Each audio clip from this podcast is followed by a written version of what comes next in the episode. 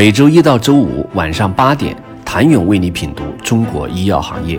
五分钟尽览中国医药风云。喜马拉雅的听众朋友们，你们好，我是医药经理人、出品人谭勇。虽然新冠疫情对资本市场带来了动荡，但是在医疗健康领域，不管是早期的投融资还是晚期的 IPO，都呈现出逆流而上的趋势。硅谷银行发布的二零二零年上半年全球投融资报告指出，二零二零年上半年专注于投资医疗健康产业的风投机构融资已经逼近二零一九年全年的记录，对医疗健康领域的投资也打破了二零一九年上半年的记录，而二零二零年上半年的国内医疗健康产业也是如此，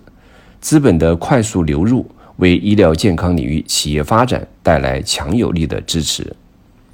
二零二零年上半年，医疗健康领域的投融资热情不减，一级市场覆盖从天使轮到上市前多个轮次，最高投资金额超十亿美元。据皓月资本数据库统计，二零二零年上半年，国内医疗健康行业共完成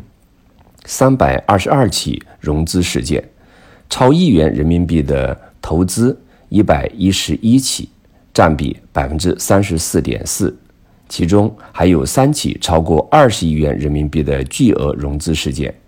分别来自华大制造、云顶新药和华兰生物疫苗。其中，华大制造以十亿美元创下了中国基因测序领域最大融资金额的记录，参投方包括 IDG 资本。中信证券、华泰证券等，华大制造专注于产业上游的基因测序仪和试剂，这是目前基因测序产业链上技术壁垒最高的环节，也是国产技术空白的领域。目前，该公司是全球第三家有能力量产临床级测序仪的企业。三月，云顶新药宣布与嘉善国家级经济技术开发区及嘉善县国有资产投资有限公司达成战略合作协议，在浙江嘉善成立合资企业云顶新药医药科技有限公司，致力于建立临床研发、规模化生产和商业化运营的创新药全球生产基地和中国总部。此次完成的 C 轮融资总规模达三点一亿美元，是今年国内生物科技领域最大的一笔融资。同时，华兰生物披露，其子公司华兰疫苗引入战略投资，高瓴资本和诚毅基金分别出资十二点四二亿元、八点二八亿元，受让了华兰疫苗百分之十五的股权。受让完成后，华兰疫苗一共有四位股东，其中控股股东华兰生物持有百分之七十五的股份，二股东科康有限公司持有百分之十的股份，高瓴和成一分别持有百分之九和百分之六的股份。由此可见，二零二零年上半年，资本对国内医疗健康领域的投资意愿激增。多家国外机构也首次进入国内医疗健康一级市场，同时也有越来越多过去不曾参与国内医疗健康领域投资的机构开始转向生物技术、制药与器械领域。这对于国内医疗健康领域来说都是十分积极的信号。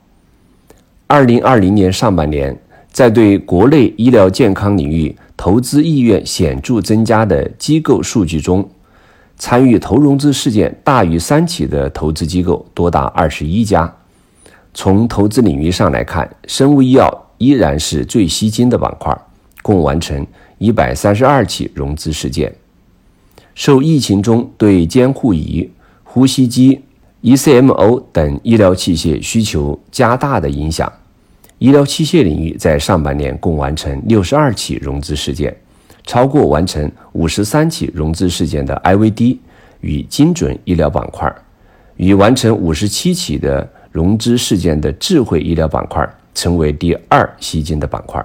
医疗器械板块融资数量在三月份迎来峰值，共完成二十起融资事件，而融资额度则在五月份创下新高，达三十六点九六亿元。同样，因为新冠疫情的原因，疫苗也成为了一级市场最受资本欢迎的细分赛道。二零二零年上半年，国内疫苗领域共完成十三起融资，mRNA 疫苗是最受关注的技术方向。从投资轮次上来看，据不完全统计，二零二零年上半年已披露的一级市场医疗健康领域平均单笔融资额达到四点二一亿人民币，其中早期项目融资不断减少，B 轮之后的项目逐渐增加。同时，随着创业板注册制提供了有效的资本退出渠道，Pro IPO 融资也出现大幅增加。想了解上半年的 IPO 热度几何，请你明天接着收听。谢谢您的收听。想了解更多最新鲜的行业资讯、市场动态、政策分析，请扫描二维码或添加医药经理人微信公众号“医药经理人”——医药行业的新闻与资源中心。我是谭勇，明天见。